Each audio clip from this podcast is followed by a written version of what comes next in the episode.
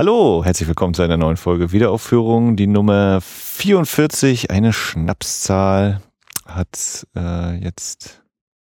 Das war ein richtig schlechter Anfang, den Satz kriege ich nicht zu Ende. Das ist in 30 Folgen nicht mehr passiert.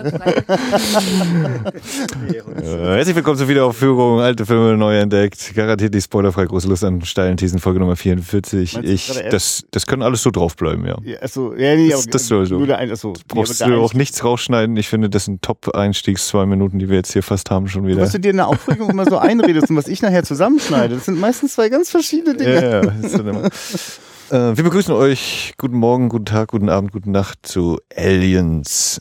Auf Deutsch Aliens, die Rückkehr von 1986, Regie James Cameron, produziert von unter anderem seiner damals Frau Gail Ann Hurd, die er bei der gemeinsamen Arbeit unter Roger Corman in den New World Pictures kennengelernt hat. In den Hauptrollen Sigourney Weaver, Lance Henriksen und ganz viele andere. Jetzt fällt mir, ja doch, Michael Bean heißt er, natürlich heißt er nicht. Äh, Bill Paxton, oh, Jeanette Goldstein in ihrer ersten Filmrolle, äh, Carrie Henn, die auch keine Schauspielerin geworden ist, sondern die kleine Kinderrolle hatte und Alien Warriors, äh, Facehuggers, Chestburster, eine Alien Queen. Sie alle haben sich versammelt und sind dabei in Aliens, die Rückkehr. Und es geht darum, wer Teil 1, also Alien nicht kennt, ähm, der wird jetzt ganz überrascht sein. Es geht darum, dass äh, auf Planet LV426 ähm, der Kontakt zu der dort vorhandenen Kolonie von Siedlern abbricht, die Terraforming betreiben und den Planeten urbar machen sollen. Und das passiert natürlich genau da, äh, kurz nachdem Ripley, nachdem sie 57 Jahre im Kälteschlaf unterwegs war durchs All, wurde sie von einem Rettungsteam gefunden, auf eine Orbitstation äh, gebracht, die in der Umlaufbahn der Erde kreist. Sie ist nicht auf der Erde, ein ganz wichtiger Punkt in der gesamten Reihe der Ali äh, von den Alien-Filmen. Mm, Sie ist aufgewacht, sie erzählt die Geschichte, dass äh, die Nostromo zerstört worden ist, Alien, ja, ja, ja. Und äh, ja, der Kontakt zu dieser Gruppe, zu der, zu der Kolonie bricht ab. Und äh, während Ripley das Allerschlimmste befürchtet, wird jetzt natürlich ein Trupp von Marines mit Superior Firepower, State of the Art, Weapons losgeschickt mit, wie gesagt, überlegener Feuerkraft und super duper Waffen. Und als sie dort ankommen, finden sie erstmal nichts. Und dann finden sie was und dann bricht das Chaos los und dadadadadam. Es folgen Teil 3 und 4. Ja. kürzer, kürzer kann man das wahrscheinlich gar nicht machen. Auch von mir nochmal ein herzliches Hallo. Schön, dass ihr wieder bei diesem Podcast dabei seid. Und falls ihr euch jetzt nach drei Minuten gefragt habt, was ist denn am Max bloß so voller Energie? Ihr wisst ja gar nicht, dass es jetzt kurz vor zwei Uhr morgens ist und äh, Max gerade eigentlich einen langen Arbeitstag hinter sich hat, hat mich im Livu Filme vorgeführt, im Lichtspieltheater Wundervoll hier in Rostock. Und äh, die Schatzkiste, die Wiederaufführung der großen und kleinen und verkannten Klassiker, das ist so ein bisschen die selbstgewählte Aufgabe von Max. Ja. Und äh, weil ich das sehr gut finde, dass äh, du dir auch noch die Mühe gibst, am Anfang noch eine Einführung zu geben, äh, kann ich mir vorstellen, dass äh, dann an so einem Ende von so einem Tag echt so, oh, jetzt bin ich aber auch durch.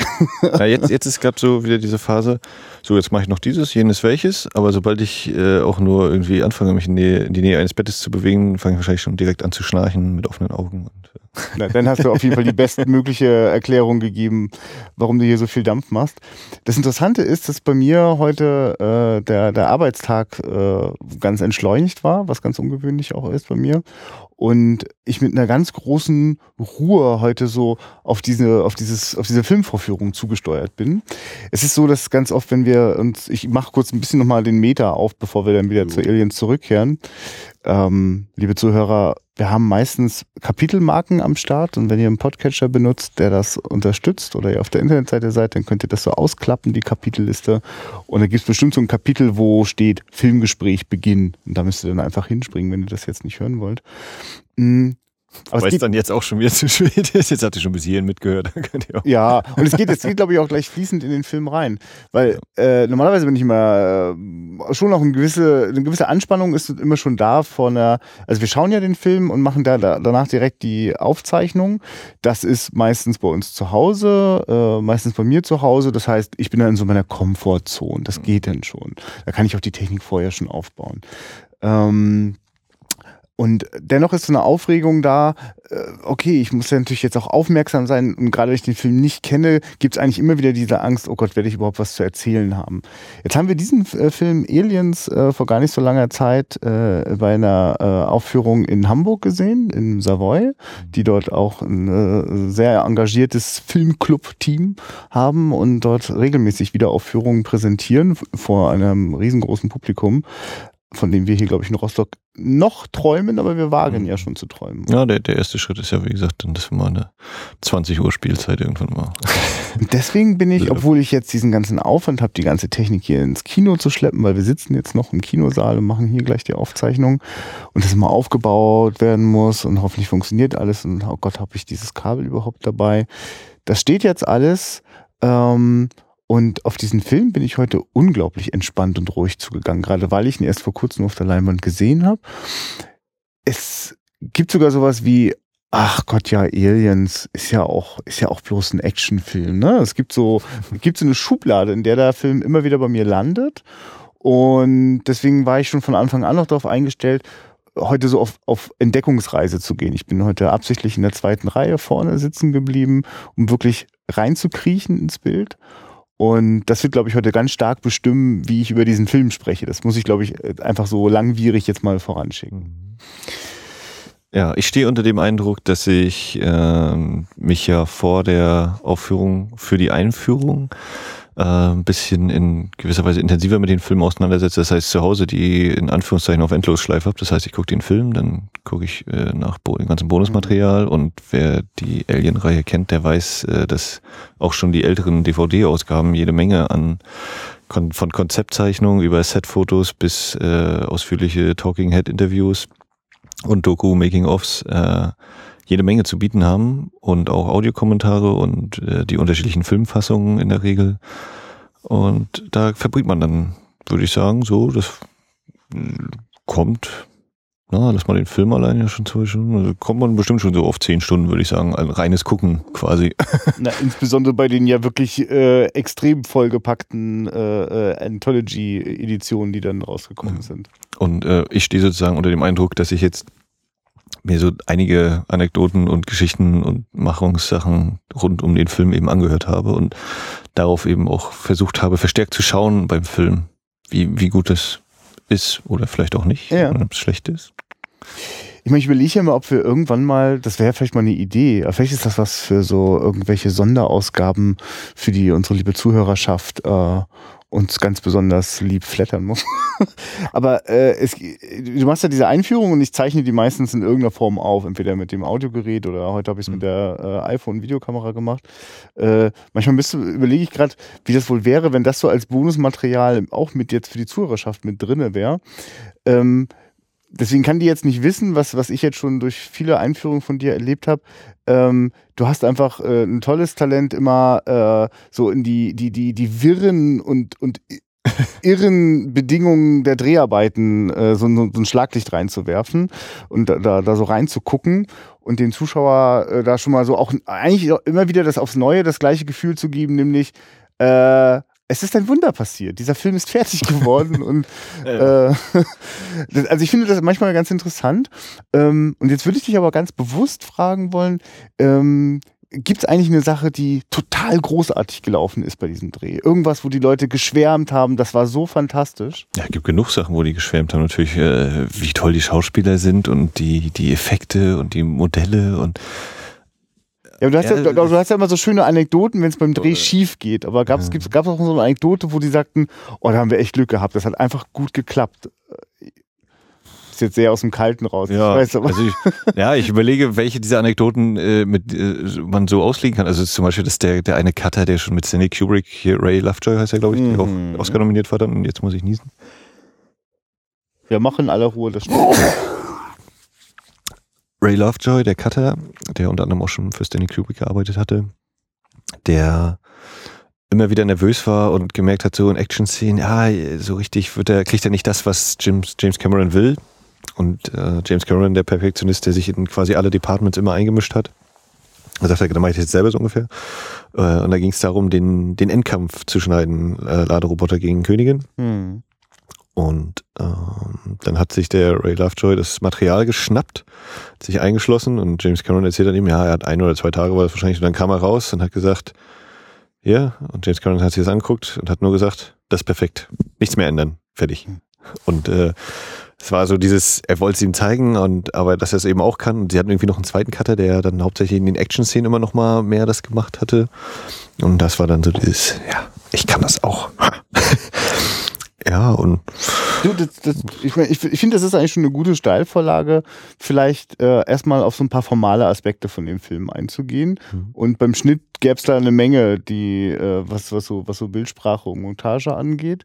Ich will mal kurz so vorausschicken, mich interessiert auf jeden Fall äh, in, äh, in der Kameraarbeit äh, drauf zu schauen, wie dort mit Close-Ups gearbeitet wird, in der Charakterisierung, in, in, im- Drehbuch zu schauen, wie hier mit äh, Frauenfiguren gearbeitet wird. Das sind so die Dinge, die mich heute besonders bewegt haben. Gibt es so für, für dich so Sachen, wo du weißt, okay, darüber willst du heute unbedingt was äh, loswerden, da ist dir was ja, aufgefallen? über Sets, Modelle, Ja. äh, dann Kameratricks, also weil du sagst Close-ups, also dieses ganze, wo mit unterschiedlichen Kamerageschwindigkeiten aufgenommen worden ist, wo rückwärts gefilmt worden ist und äh, wo geschnitten und wo man ja und die Modelle und ob man die Modelle unterscheiden kann und das ist jetzt das äh, 1 zu 1 Größe und das ist 1 zu 5 und die sind jetzt in zwei verschiedenen Dings nur einen Schnitt entfernt und es sieht trotzdem echt aus oder so. Mhm. Also ja, ziemlich, Fall, ziemlich technische Sache gerade, aber auch so den, den Film an sich. Vielleicht auch äh, nochmal ein bisschen mit Rückgriff auf Teil 1, ob es nun Ja. billiges Rip-Off ist eigentlich nur. Mhm. Oder Überhaupt die, so- die, ganze Idee so von, liegt. von dem Hollywood-Sequel, ne? Also diesen, Mhm. es gibt da diesen originären, meist auch besonders originellen äh, Urfilm und dann gibt es dazu eine Fortsetzung. Ähm, das das finde ich auch sehr spannend. Ist mir heute auch besonders stark, äh, sind mir Parallelen äh, in den Motiven und in der Dramaturgie zum ersten Teil aufgefallen. Da, vielleicht kommen wir da auch drauf zurück. Liebe Zuhörer, wir haben natürlich hier keinen Notiz, oder nicht, ich sage jetzt natürlich, manchmal haben wir ja auch einen Notizzettel, aber heute nicht. der ist in meinem Kopf. Mal schauen. Mal schauen. Wir, wir haben euch jetzt einfach mal offen dargelegt, was wir uns so vornehmen. Und ihr seid jetzt dabei, äh, äh, zu, zu hören, wie gut wir das Wie viel wir davon wieder vergessen? Ja, wie viel? Genau, ganz viel wahrscheinlich. Denn ähm, lasst uns doch mal, oder lasst uns einen letz- letzten, letzten Schlenker, bevor wir auf den Schnitt kommen. Ähm, sag mal kurz was zu der Fassung, die wir hier heute im Kino gesehen haben. Genau, wir haben die Kinofassung gesehen, äh, Laufzeit 137 Minuten plus minus 25 Sekunden. Äh, es gibt dann noch den, ich glaube offiziell heißt es auf den äh, Heimkinofassung Extended Version. Ich glaube so, ja, oder, ja. die dann 156 äh, irgendwas geht. Und war mir gar nicht so bewusst, dass das ähm, quasi eine Studioansage war, dass der, dass die Szenen raus mussten oder dass äh, eine, eine Laufzeit, dass die Laufzeit nicht über diese magischen 140 Minuten äh, kommen soll, weil äh, die Kinolandschaft eben so war, dass es noch nicht ganz unbedingt diese Cineplexe gab, wo du dann eben auch mal so ein Ding mit 140 laufen, äh, mit 156 laufen lassen kannst und trotzdem noch genug Vorstellung kriegst. Also, Ähm, das es ist ja waren, bis heute das Problem. Alles, was. waren mehr oder weniger eben äh, wirtschaftliche Aspekte, die da die, die dazu geführt haben, dass das Studio gesagt hat, ihr müsst den Film noch ein bisschen kürzer machen. Und ähm, dann hat James Cameron eben oder erklärt eben unter im Audiokommentar, da sagte er eben, ja, es gab eben damals noch keine digitale Schnitttechnik. Du kannst nicht hier einfach mal da fünf Frames weg, da zehn Frames. Er bringt dann das Beispiel Titanic an, wo er sagt, ja, Titanic war ich mal im Cut fertig und die haben gesagt, war zu lang, dann habe ich da fünf Frames, da zehn Frames und dann waren plötzlich fünf bis zehn Minuten raus aus dem ganzen Film, nachdem ich das durch hatte. Und da hat er aber eben immer den Film in der Hand gehabt, also heißt Klebestellen, aufschneiden, äh, wieder durchschneiden des, des und so weiter. Und deswegen ist es so, dass eigentlich wirklich tatsächlich Szenen rausgenommen worden sind und nicht äh, Mini-Bilder oder Einzelbilder. Und tatsächlich eben die sechs, sieben Szenen, was das ist, ganz gesamt, weiß ich jetzt auch nicht aus dem Kopf komplett, äh, die dann eben in der Kinofassung nicht, nicht mehr drin sind. Ja, und wir haben die Kinofassung geguckt. Mhm. Die aber Ja, also für mich ist das auch echt interessant, dass nach diesen zwei Kinobesuchen, das andere in Hamburg, das war halt auch die Kinofassung, äh, ist, ist bei mir die Erinnerung der Special Edition oder der Extended Edition mhm. quasi komplett überschrieben, äh, obwohl ich mit der groß geworden bin. Also mhm. wenn mein erstes Mal Aliens war, äh, britische Widescreen VHS-Kassette und das war dann schon äh, diese längere Fassung ähm, und ich weiß auch, als ich dann das erste Mal danach dann im Fernsehen die Kinofassung gesehen habe, habe ich dann am meisten einfach vermisst, dass es ja, äh, bevor überhaupt das ganze Militär äh, sozusagen zum Rettungseinsatz und dann über, anschließend über eigenem Überlebenskampf auf diesen Planeten antritt, äh, noch bevor die überhaupt losgehen, erleben wir als Zuschauer schon mal, wie es dort auf dem Planeten so zugeht, wie dort Alltag aussieht, dieser Terraformer äh, und wie das auch schief geht. Also das wird dann zwar nur angedeutet, aber ähm, da ist ganz vieles schon klar. Ich glaube, Newt wird auch eingeführt eigentlich. Genau, na, ja, ne? ihr, ihr Vater oder also ihre, ihre Familie fährt eben da umher ja. und der Vater findet oder findet, sieht eben diese die, die Reality, das Schiff aus Teil 1 sozusagen. Und äh, die Szene endet dann eben damit, dass der Vater am Boden liegt, außerhalb des Wagens, hat den Facehugger um den Hals und äh, oder im Gesicht und Newt guckt hin und schreit eben ihren Schrei und dann ist Cut. Und das ist ja dieses tolle Bild, dieser, also was auch im ersten Alien-Teil schon so wahnsinnig gut ist, dieser Facehacker im Gesicht und äh, äh, um den Hals ist der, ist dieser Schwanz, diese Schlinge gewickelt und die zieht sich so zu, während es so, so fast so, so ein atmendes Pulsieren wie so ein Herzschlag äh, in dieser Hand gibt, in diesem Facehacker. Äh, das ist schon, also das hat sich bei mir auch sehr stark eingebrannt. Ich habe das dann also immer vermisst.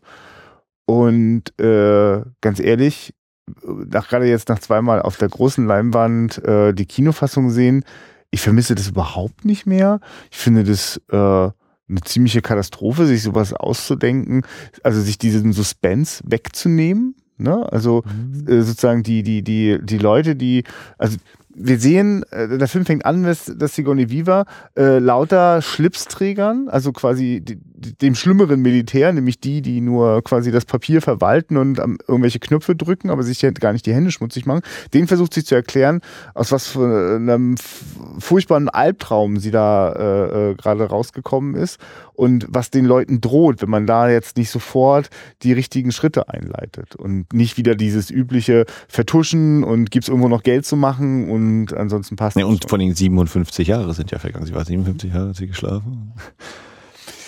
Ähm, und äh, äh, also ganz lange sehen wir einfach diesen, äh, diesen Schrecken nicht. Wir ahnen ihn schon. Wer den ersten Teil gesehen hat, weiß denn schon manche Dinge. Der Traum deutet es an. Ja, genau. Also, es, also ich finde, es gibt ja, also genau, es gibt ja eigentlich ja eine Reihe von, von äh, genau, es wird alles auch schon angedeutet. Mhm.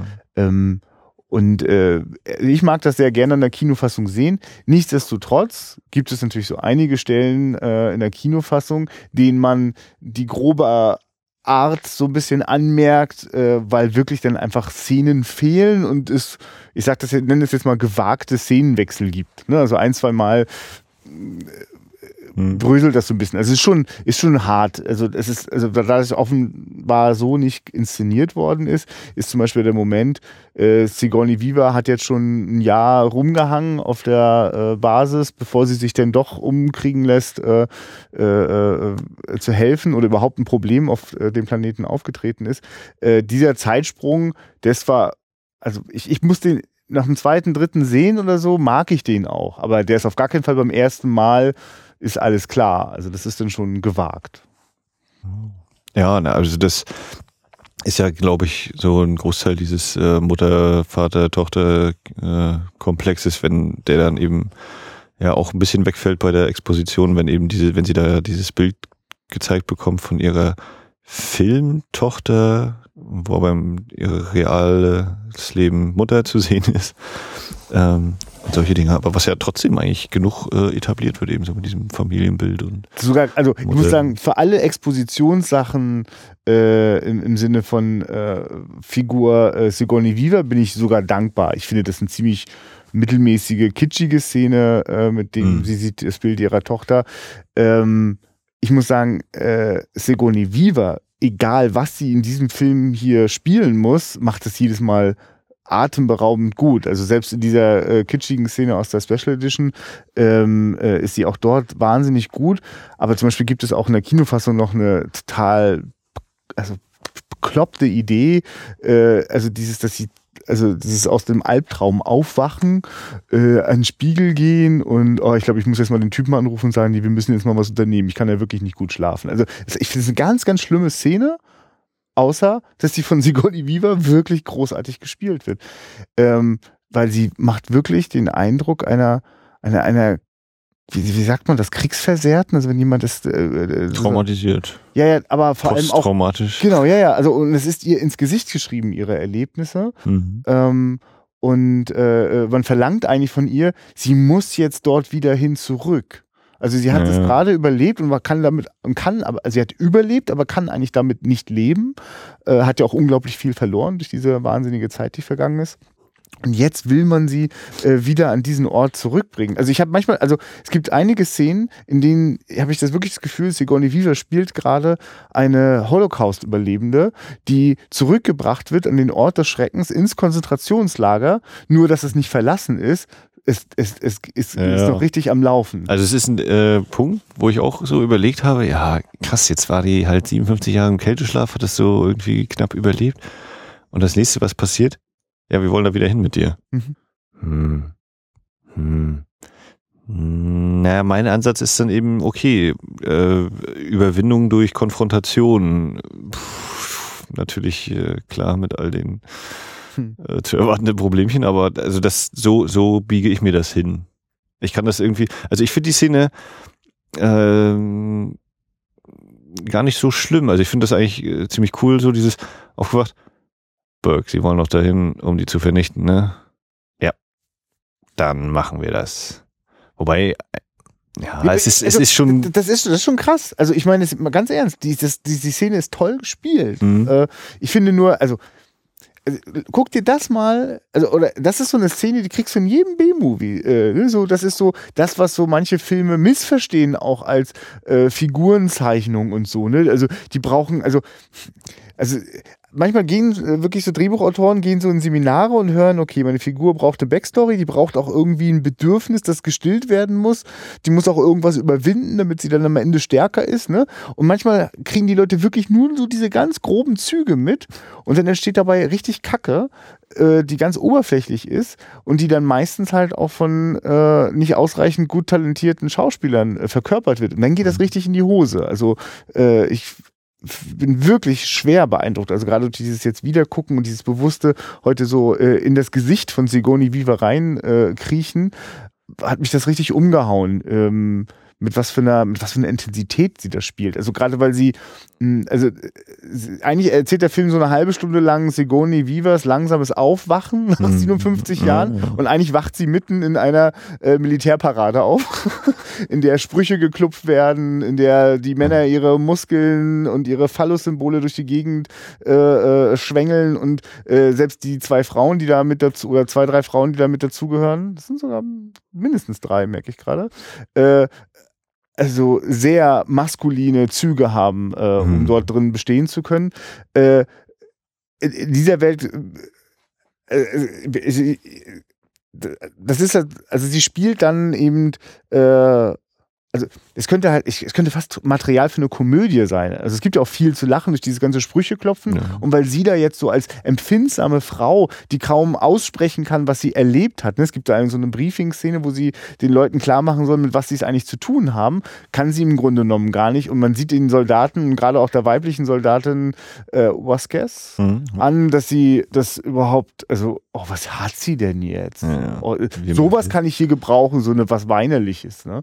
Mhm. Ähm, ähm, Na, der, der, der Punkt, der vom Film gemacht wird, ist eben dieses, ja, Superior Firepower, State of the Art Weapons, also die überlegene Feuerkraft, super äh, top aktuelle Waffen, wer soll uns irgendwie ans Bein pinkeln können? Ja. Wir knallen alles weg, egal was kommt. Das ist eben dieses, äh, und daraus eben dieses Selbstverständnis ableiten, ja, pff, brauchen Sie keine Sorgen. Das Backhand, sagen Sie mal hier, diese Käfersache, ist das für Sie ist ein Käfer, ist nicht Alien, was irgendwie bedrohlich sein könnte und eine Crew auslöscht. Nein, das ist irgend so ein Getier, was man einfach mal wegballert und fertig mhm. und dann fliegen wir wieder zurück. Und das ist natürlich wirklich ein schöner äh, Gegenentwurf von James Cameron, der auch das Drehbuch geschrieben hat eigentlich. Mhm, der irgendwie, äh, bin nicht ganz sicher, irgendwie Rambo 2, äh, Aliens 2 und ich glaube, an Terminator hat er auch noch irgendwie rumgeschrieben, gleichzeitig irgendwie in, okay. Da hat er seine Highspeed-Phase wieder gehabt. Äh, und hat er Piranha 2 eigentlich auch geschrieben? ja, ich glaube, Egal. da hat er nur den ersten gedreht. Aber äh, genau, also äh, äh, deswegen, also kann man, ich wollte nur sicher gehen, dass man auch wirklich sagen darf, James Camerons Gegenentwurf zum ersten Alien-Teil, äh, in dem ja also bei Ridley Scott wurde ja teilweise so wirklich mit, mit, mit Netz und, und Stock, Hm. so wie bei den Ja, Gladiatoren so, ne? Das war ja doch echte Handarbeit. So eine Arbeitercrew ist es. Ja, genau. Also da, da gab es außer einem Flammenwerfer keine ernstzunehmende Waffe. Äh, Ich kann mich über wird irgendwie was geschossen? Nee, das ist nicht wirklich. Ja gut, doch. Das Einzige, was man schießen kann, sind halt äh, so eine äh, Pfeile mit, mit, mit Drahtseil dran, ähm, die eigentlich zum, zum Abseilen oder irgendwas gedacht sind.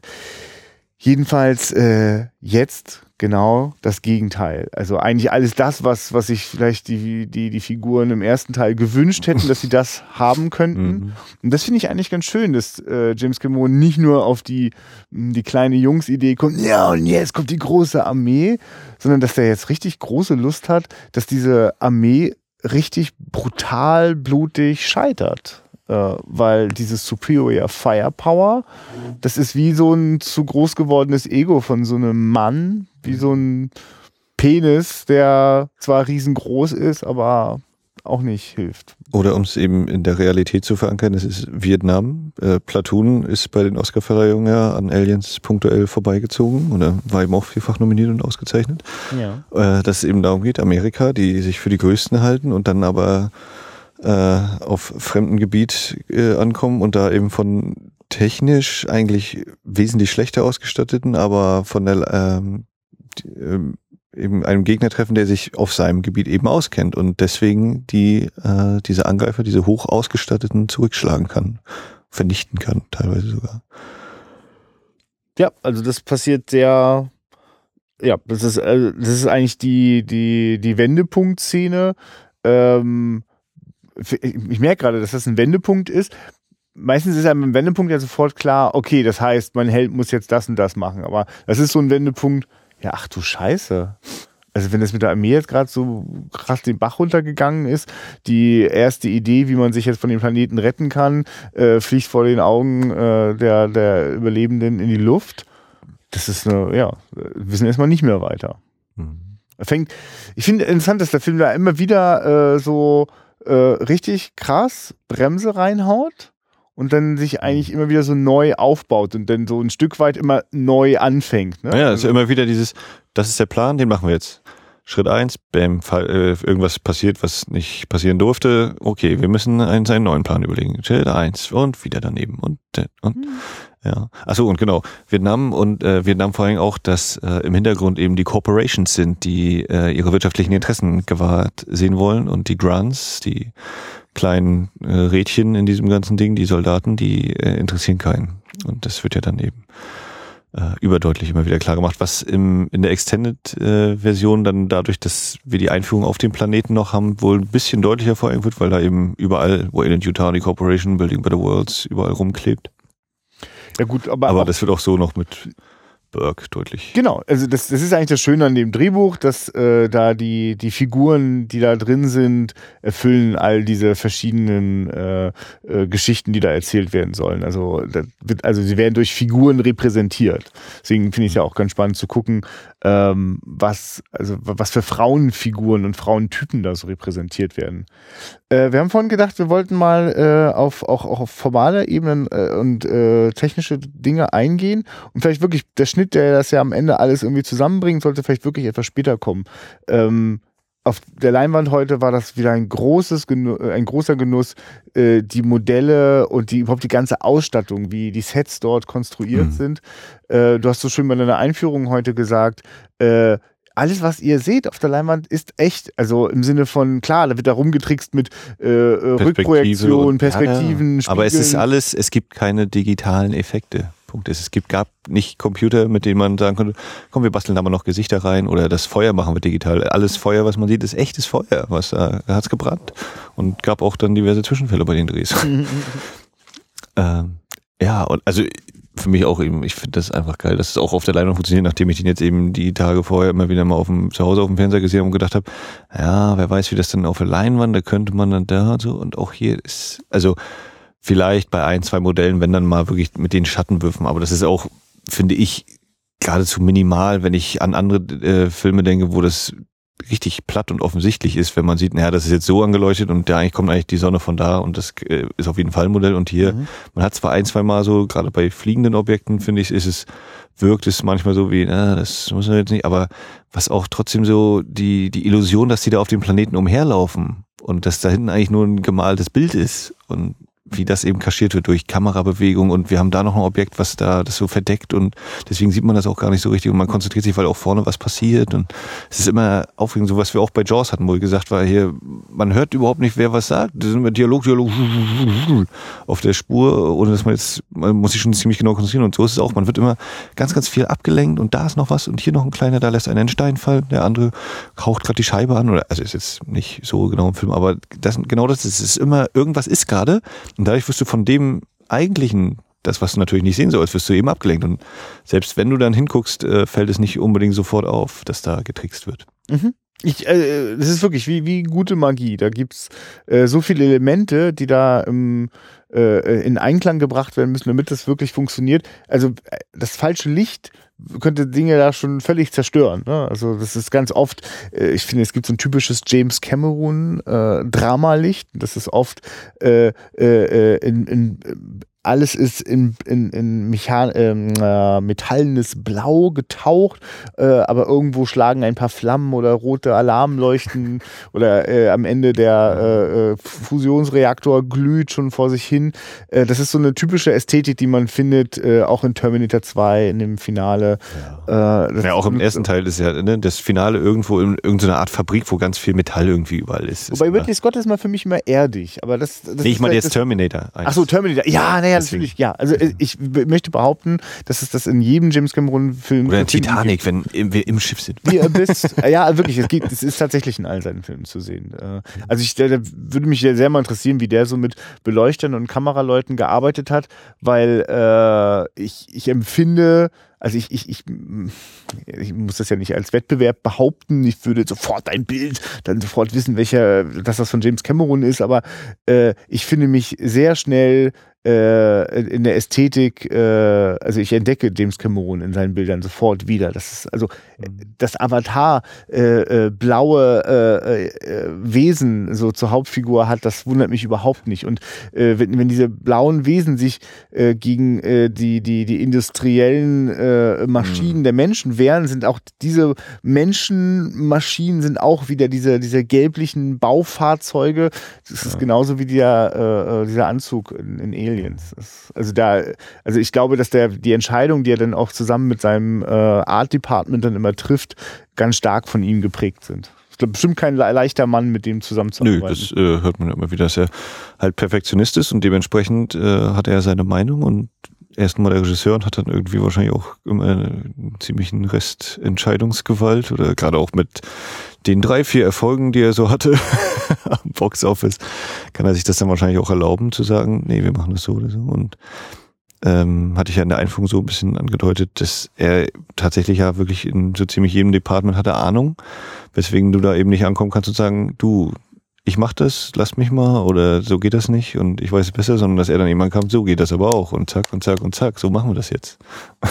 und dass das natürlich dann zu Spannung führt, wenn irgendjemand, der eigentlich seine Arbeit machen möchte, dann von jemand anders gesagt bekommt, nee, ich mach das jetzt mal und so und so und mach mal dieses oder geh mal an die Seite, guck mal zu. Neben dem Regisseur ist ja, was so äh, quasi hinter der Kamera die Position angeht, äh, der, der, der DOP, der Director of Photography, die wichtigste Person am Set. Äh, von dem ersten engagierten DOP hat sich James Cameron schnell getrennt. Weißt hm. du warum? Was war das Problem? Er hatte zu irgendwas gesagt, ich weiß nicht, ob es der Drehplan an sich war, aber es war wohl so dieses, äh, das, das geht nicht. So ungefähr hat er es gesagt und dann ist eben bei dem Making-of hier David Geiler, der Produzent, sagt, ja, und damit hat er sein Todesurteil quasi unterschrieben, weil zu sagen, das geht nicht, heißt, er will nicht und dann brauchen wir es gar nicht machen. Weil er sagte, es wird schwierig und es kann ich mir schwer vorstellen, das ist was anderes, aber zugleich zu sagen, so, nee, dann Weil du dann auch keine Grundlage für die Zusammenarbeit hast, logischerweise. Wenn man sagt, nee, geht nicht, dann geht nicht. Also das macht mir dann nochmal klar, dass also wenn man als äh, Kameramann oder Kamerafrau sich gerade so selbst verwirklichen wollte, dann ist man in einem James Cameron-Film wahrscheinlich nicht gut aufgehoben. Da kriegt man einfach den James Cameron-Look aufgedrückt und muss den bedienen. Und ich finde, dass der Adrian Biddle das ziemlich beeindruckend hinbekommt. Es gibt wahnsinnige Bildfolgen, in denen ich wirklich extrem dicht in die Gesichter hineinkrieche, ähm, aber das ganze Chaos drumherum trotzdem zu spüren ist mhm. durch, durch flackernde Lichter, äh, die, die, also gemischte äh, Farben. Ja, wir können noch, lass mal ja. äh, direkt in die in die erste große Action-Szene gehen, ja. äh, wenn wenn eben das Team da an dem Heizding ist, äh, wo alle Zivilisten zum Town-Meeting äh, mhm. sich versammelt haben, wo wir dann feststellen, die sind alle äh, als Kokons da. Und äh, ja, diese Szene. Ja, also wenn wir beim Set anfangen, äh, ist das wahrscheinlich, äh, also ich glaube, ich habe das so in Erinnerung als eines der beeindruckendsten großen Sets, die so vorhanden sind. Das wird ja mehrfach auch noch im Film wieder auftauchen. Diese, diese, dieser Industriekomplex, äh, der so überwuchert ist von Alien-Kram. Mhm. Von HR Giga, HR Giga ist Hans ja ein. Rüdi. Hans Rüdi, ja. Mhm. Rüdi Giger. Ähm, genau, und das äh, war ja auch das eben unter anderem die eine Aufnahme, wo James Remar noch zu sehen ist, der dann von Michael Bean ersetzt worden ist. Äh, also der Rücken von James Remar ist noch zu sehen ja. und wo äh, ich auch heute eben wieder hingeguckt habe und was ich eben sagte vorher, äh, es ist eben im Vordergrund ist ein Modell. Die Leute sind, das ist ein optischer Trick, die Leute sind eigentlich viel weiter weg von der Kamera und es sieht aus wie ein Set und die Leute von Fox, als sie die Szene zu sehen bekommen, das war eine der ersten Szenen, die gedreht worden ist, haben gesagt, ja, warum gibt ihr denn das ganze Geld für die Sets aus? Wo sind denn die Modelle? Und dann haben sie gesagt, das war ein Modell. Mhm. Also ich habe es nicht erkannt. Ich, ich, ich gucke immer nach diesem Übergang, wo ist dieser scheiß also, Übergang und ich sehe ihn nicht. Wir reden von der totalen, die so von, von mhm. oben. Also es kommt, diese, es kommt, es kommt, äh, Gorman sagt kurz hier, Hudson, what is it? Uh, what is this? Und Hudson sagt dann eben, oh, don't ask me, I'm, I'm only working here. Ich bin nur Fußvolk oder so, das dann glaube ich im Deutschen. Und dann kommt äh, nochmal kurz eine Helmkamera-Aufnahme und dann kommt so eine, ja, es ist eine totale, wo eben die Marines nebeneinander stehen und sich so langsam in Richtung des, des Gang, ja. den Gang hinunter bewegen. Und oben an der Decke, so scheint es, ist eben dieses Alien-Zeug, was wie ein Set aussieht, mhm. aber es ist ein Modell, was ganz dicht an der Kamera ist und ich erkenne da nicht den Übergang. Also, mhm. Das Interessante ist, dass ich heute ganz, ganz stark. irgendeine Perspektivverkackung äh, hatte, die ich nicht verstanden habe. Äh, und das ist mir später noch ein paar Mal so gegangen im, im, im Finale, äh, dass ich so dachte, krass, wo macht mich die Perspektive gerade so fertig? Ähm, und äh, ich immer daran gedacht habe, dass das einfach was ist. Ich sitze einfach zu dicht an der Leinwand und das ist jetzt gerade besonders schräg, äh, schräger Winkel. Aber es könnte sein, dass das öfter so eine Forced Perspective Sachen sind, mhm. wo einfach, genau, durch. Äh, ja. Und da ist die Idee, dass das Modell ist eigentlich im Vordergrund, während hm, Leute, und das ja. wirkt, hm. sieht eben aus wie die Decke von des, des, hm. Sets, aber es ist gar nicht das Set. Das Set fängt natürlich dann auch noch da hinten an, aber das Aber dann, aber dann, dann, dann verstehe ich. Also ich, ich habe etwas gesehen, was ich nicht verstanden habe und ich kann mir das damit gerade erklären, weil ich mich gewundert habe, dass sich was innerhalb der Decke perspektivisch verschoben hat. Und ich habe das nicht, es würde Sinn machen, mhm. wenn es eigentlich an der Kamera klebt. Mhm. ja, das ist super. Also äh, äh, ich finde, dass die ganze Zeit äh, gibt es einen ganzen Haufen von Szenen, die wo man auch merkt, dass ganz, ganz hart gearbeitet werden muss, die Magie aufrechterhalten werden muss, dass das überhaupt da ist, weil, also ich meine, es gibt so absurde Szenen äh, von, von riesigen Aliens, die mit, mit, mit, mit, mit Metallrobotern kämpfen. Das sind eigentlich Dinge, die ich erst äh, äh Anfang 2000er in der CGI-Welt äh, äh, bekommen habe. Ich weiß ehrlich gesagt auch gar nicht, wo diese Bilder herkommen, diese Ideen. Ich frage mich manchmal, haben eigentlich Mangas, äh, japanische Comics, äh, angefangen zu klauen bei James Cameron oder hat James Cameron sich schon bedient? Ich meine, du bist behaupte jetzt, dass James Cameron sich bedient hat. Wahrscheinlich. Aber er hat eben schon, bevor der Film war, hat er Zeichnungen gemacht, eben wie ein Kampf, ein Laderoboter mit Sigourney drin, äh, mit der Queen Cap. Aber um jetzt nochmal zu dieser Kampfszene zu kommen, wo die, die Zivilisten aufgefunden werden. Ähm, also wir haben ja äh, quasi zwei Standorte. Wir haben einmal, wir sind in diesem APC, in diesem Fahrzeug mit Gorman, äh, Burke und äh, Ripley und Newt noch, ähm, die das Geschehen beobachten indem sie sich auf die Bilder verlassen, die die Helmkameras der Soldaten liefern, die da sind. Und das ist eben das, das, der zweite Ort, sag ich jetzt mal. Äh, die Soldaten, die da eben das Gebiet erkunden. Und das nehmen wir eben wahr mit Filmkamera, aber eben auch durch die äh, Videoübertragung der Helmkameras. Und ich finde es krass, wie, wie geschickt das dann auch wieder kaschiert wird. Wir sehen ganz oft, wie sich dann so ein Alien plötzlich irgendwo loslöst von der Wand und wie sie, wie sich irgendjemand umdreht und dann ganz schnell weg ist und dann wieder ein Schnitt und dann haben wir diese Helmkamera und die ist total, äh, was ist das, grob, grobkörnig, pixelig, ähm, ja, äh, ja, genau, tatsächlich ist weder Pixel also man erkennt es, man also so, ja. dass man man denkt, man erkennt was, dann ist wieder so Bildstörung wird reingemischt und mhm. äh, also all das, was man denkt, was man sieht oder wie, wie, was äh, damals war hier bei Texas Chainsaw Massacre mit diesem Beschlagnahmen, ja, man sieht, wie sie aufgespießt wird und so. Nein, man sieht es nicht, man denkt, man sieht es. Oder wie er zersägt wird. Nein, auch das denkt man. Man sieht doch nur, man hört irgendwie Schüsse, Schreie und alles und man sieht so halb was auf den Bildern, dann verschwimmen die Bilder wieder und schon wieder ein Schnitt und noch ein Schnitt und noch ein Schnitt und äh, trotzdem hat man so eine ganze Szenerie irgendwie vor Augen. Also ich finde, dass viel wird eben getrickst, ja, aber gut getrickst. Man, man denkt, man sieht es, aber man sieht das eigentlich gar nicht. Mhm. Und interessanterweise ist das ja etwas, was schon komplett in, im ersten Alien-Teil äh, äh, eingeführt und, und, und intensiv genutzt wird, diese, diese, diese, diese ver verwaschene Videowelt. Ähm, und ich finde es total visionär, dass das 16 zu 9 Bildschirme sind im Jahre 86. Mhm.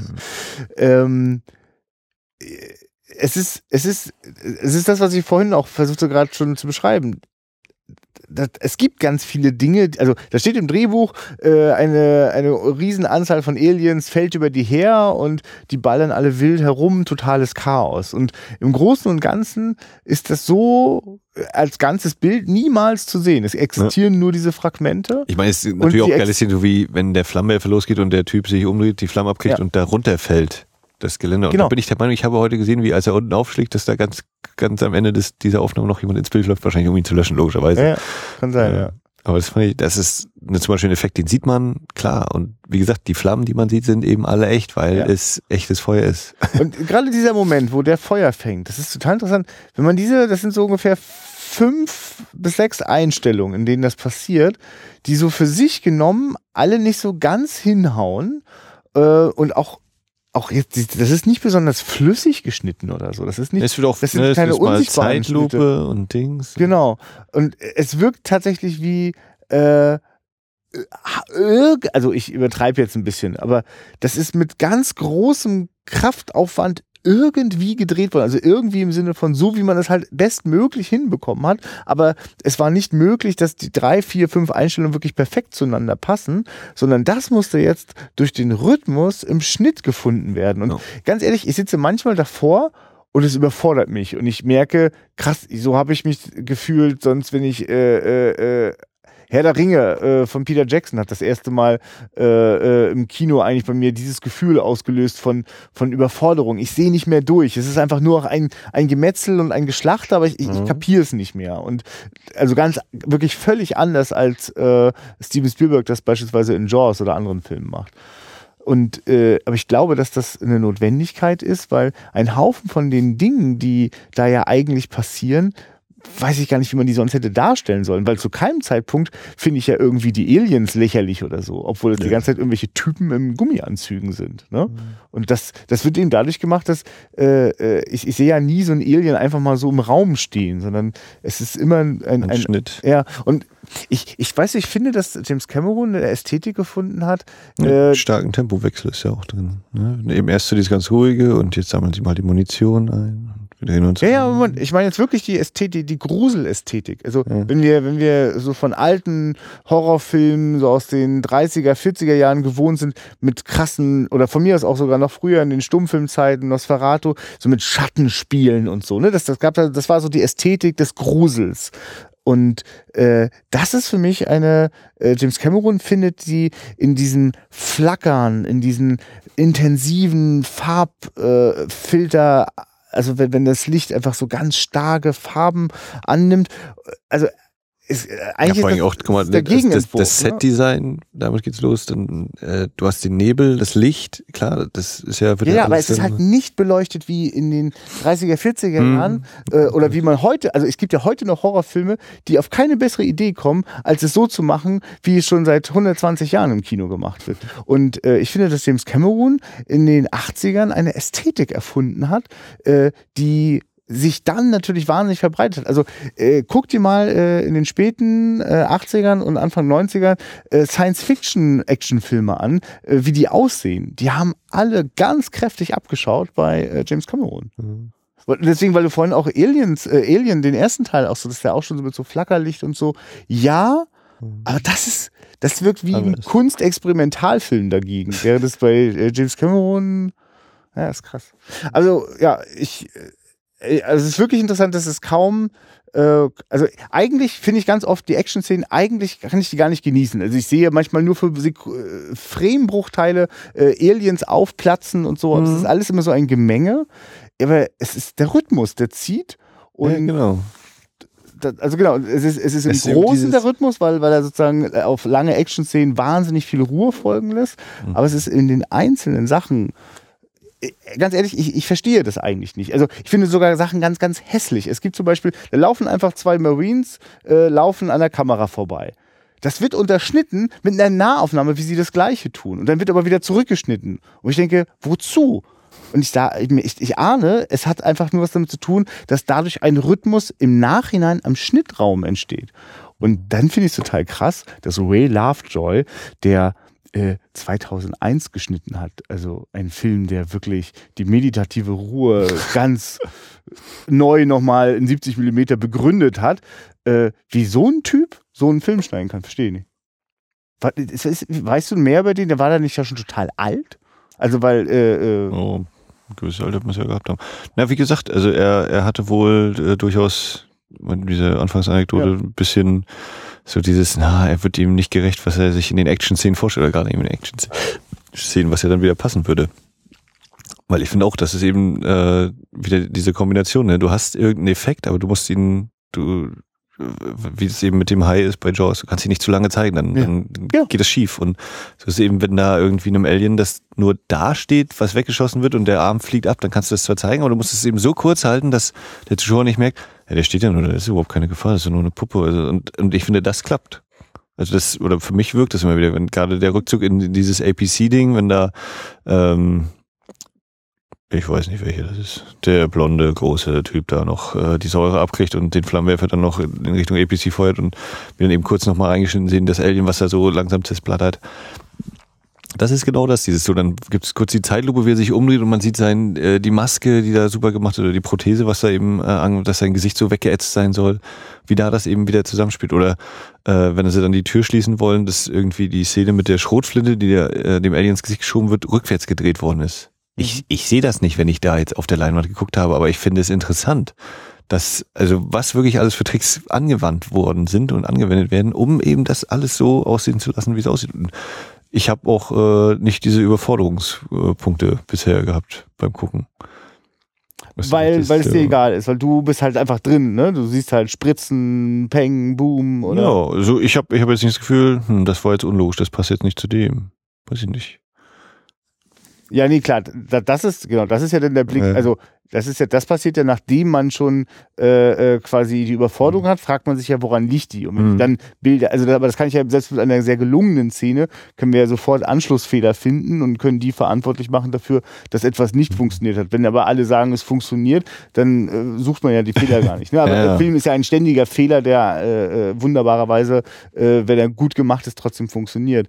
Ähm, und na, mir fällt einfach auf, äh, was sichtbar ist, es wurde oft mit mehreren Kameras gleichzeitig gearbeitet. Mit Sicherheit, ja. Und äh, äh, das erzeugt wahnsinnig viel Material. Und es gibt so ein Ding von im Schnittraum sitzen und ey, wir haben hier eine Explosion. Die haben wir in vielleicht sogar sechs verschiedenen Einstellungen.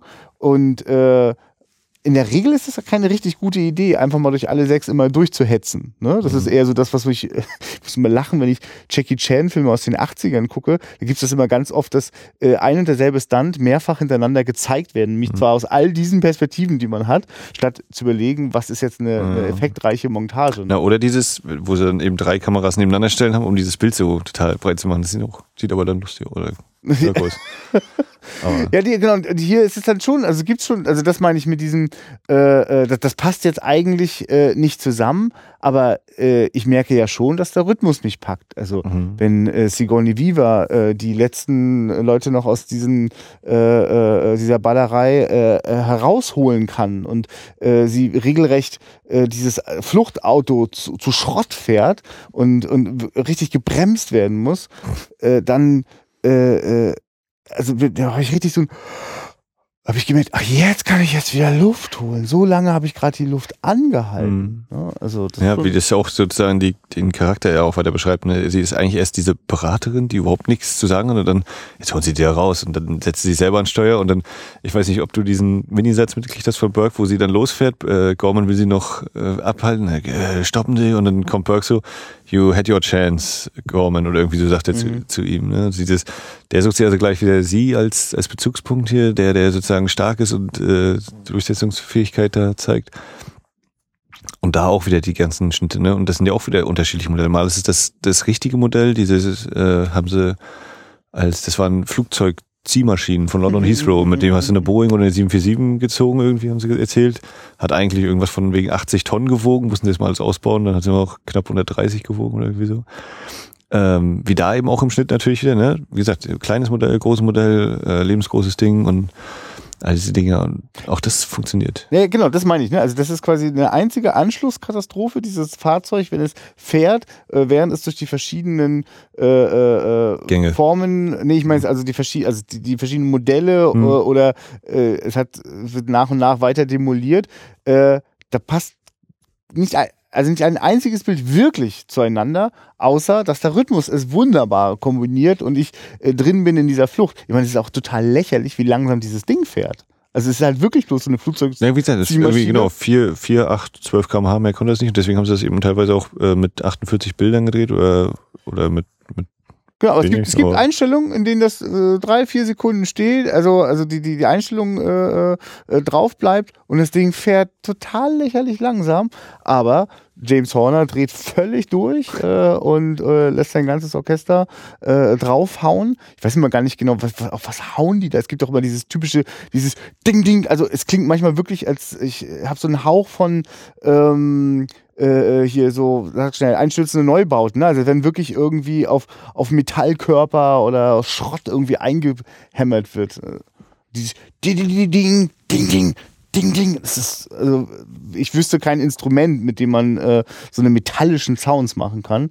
Und die passen natürlich super, weil sie die ganze Zeit in dieser hochindustriellen Umgebung sind. Mhm. Ja. ja. James Horner. Ja, der hat auch, der war auch kurz davor durchzudrehen bei dem Ding. Ja. Weil irgendwie hat nur noch sechs Wochen bis zur Veröffentlichung oder so und, und äh, er hat irgendwie noch nichts fertig geschrieben so richtig oder er, er hat es nicht, also es ging nicht anders. Mhm. Und dann kam eben hier Gail Hurt und meinte, ja, dann äh, suchen wir uns jemand anderes. Und dann meinte er, ja, bitte, macht das. Und wenn ihr den findet, der, der besser ist und kompetenter und das in der Zeit schafft, dann möchte ich dabei sein, weil ich dann von dem noch lernen kann. und natürlich haben sie dann hin und her und hat irgendwie hat das dann doch noch hingekriegt. Ja, das ist interessant. Es gibt so zwei, drei Szenen, in denen ich immer wieder staune, dass da keine Musik drin ist. Äh, mhm. Also vielleicht hat es sogar was damit zu tun. Also ich, ich mag das total gerne, weil es gibt Stellen in diesem Film, wo die Musik so unfassbar stark in den Vordergrund gerät, äh, dass es äh, durchaus für mich so komische Züge bekommt, aber es ist okay, also ich kann das annehmen. Ähm, aber es gibt Momente, die, die ganz, ganz, ganz, ganz lange ohne, ohne Musik auskommen. Und äh, für mich ist das Beste an diesem Film, äh, dass, dass, dass äh, liebevolle äh, Zentrum nach der, der, ersten großen Schlacht, die so äh, verheerend äh, für alle Beteiligten ist, äh, bis zu dem Moment, wo ähm, Sigourney Viva und äh, das kleine Mädchen sich gegen zwei Facehacker erwehren müssen. alles, was in diesem Zeitraum passiert, das äh, langsame Zurückkehren äh, zum Menschsein des kleinen Mädchens, das sich eigentlich äh, in, in eine flinke Ratte verwandeln musste, um, um, um die ganze Zeit dort wochenlang zu überleben. Ähm, die, die, ähm, die Erstärkung von Sigourney Viva, von der traumatisierten, passiven, äh, schwachen Frau hin zu einer starken, überzeugenden Frau, die dann irgendwann quasi auch noch den Penis in die Hand gedrückt bekommt. Finde ich auch echt krass, wie Michael Bean hier die Waffe erklärt. Mm. Und was ist das hier vorne? Ah, das ist der Granatwerfer, das musst du nicht wissen. Na, nur nee, hör mal zu, du hast jetzt damit angefangen. Ne? Und sie wird im Finale auch alles brauchen. Das war auch so ein Punkt, dass sie eigentlich gar keine, eine, eine der Forderungen im ersten Gespräch zwischen Sigourney Weaver und James Cameron war, wo das Sigourney Weaver gesagt hat, also Ripley wird keine einzige Waffe tragen im Film. Hm. Und dann meinte James, naja, hat sie dann so überzeugt, also das ist eben nicht Sigourney Weaver, die jetzt hier steht, sondern Ripley. Und Ripley muss eben die Waffe nehmen und das machen und damit sie das erreicht, was sie erreichen will und diddle. Aber was für eine komische Ansage. Hat sie das Drehbuch denn nicht gelesen? Also ich meine, wie äh, Ich glaube, da war das noch nicht so völlig mit fertig. Da war höchstens Treatment oder so. Sie hat dann auch, eine ihrer Forderungen war auch Sex mit dem Alien haben und so. Also James Cameron sagt ihm, ja, das waren irgendwie drei Sachen, eben äh, keine Waffe, mhm. Sex und aber das ist jetzt auch, das klingt jetzt so schlimm, aber sie hat auch sehr viele gute Ideen gehabt und äh, zwischen Teil drei und vier hat sie ja auch einige dieser Sachen dann auch noch umgesetzt. das ist aber wirklich hochinteressant, weil ich musste, musste da jetzt sofort an Alien 3 denken, mhm. oder was den Sex Da war sie, ab da war sie dann, glaube ich, auch selbst Produzentin, oder war sie es mhm. erst beim vierten? Wie war das? Ich glaube, ne? Unglaublich. Irgendwie so hängt sie, hing sie dann damit drin. Naja, aber das, äh, weil die hat einfach echt gewusst, dass sie sich damit äh, ihr, ihr Denkmal baut. Und das hat sie definitiv. Also hm. un, unvergleichlich und nicht mehr nicht mehr ersetzbar. Es ist Sigourney Viva, ist Ripley und Ripley ist fester Teil dieser Alien-Saga. Es braucht also ja. Hm. Auf jeden Fall. Wer, wer Neil Blumenkamp soll jetzt einen fünften verbrechen? Genau, der. Gottes Willen. Eine einzige Katastrophe. Also, weil ich weiß noch, ich habe ja. mich damals darauf gefreut, äh, dass Genet äh, mhm. äh, die Chance bekommt. Mhm. Und es war einfach alles nur ein, ein unglaublicher Witz, äh, der wirklich, also, also eine, man kann ja eine Farce auch unterhaltsam finden, da mhm. kann man sich den super angucken. Ähm, aber das, das war dann, ja, also na, der, der, der positive Punkt ist ja, dass wirklich alle vier Filme ganz klar einen eigenen Stempel tragen. Also, dass du mhm. äh, sagen kannst, das ist der, das ist der, das ist der und das ist der. Und jeder hat halt sein Ding da irgendwie reingebracht. Beziehungsweise beim vierten weiß ich jetzt nicht, ob Joss Whedon dann mehr durch das Drehbuch oder Genie. Aber es ist ganz klar, du kannst die stilistisch alle vier krass, ganz stark auseinanderhalten. Ja, auf jeden Fall. Und ob nur dieses äh, Fincher Produzenten-Hickhack da Teil 3. ich versuche, ich reiße mich gerade zusammen, gar nicht das genau. Pass von den anderen Dingern jetzt noch aufzumachen. genau. Nee. Aber ähm, du hattest jetzt auch nochmal die, die Musik angesprochen, den Ton und wo ihm keine Musik ist. Also, wenn wir schon sagen, der, der Kamera, der Filmschnitt ist so, äh, hält da vieles äh, zusammen oder bringt da eben solche, solche Leistungen. Genauso ist das ja auch dann eben Oscar-prämiert hier Tonschnitt, mhm. äh, was da eben wieder abgeht. Allein dieses noch 25 Meter. Diese Bewegungsmelder und oder dieses äh, Personal Tracking Device, den jeder Kolonist eingepflanzt bekommen hat und so. Also äh, genau, wo dann eben Szenen sind, diese Suspense-Szenen, du hast den äh, Bewegungsmelder, du hast das Tropfen irgendwie, es kommt überall mal Wasser durch und so, die, die Schritte, der Klang auf dem Metall und all das. Also das ist auch, finde ich, wieder ganz, ganz großartig. Und ich finde, es kam auch sehr gut rüber hier in der Soundanlage.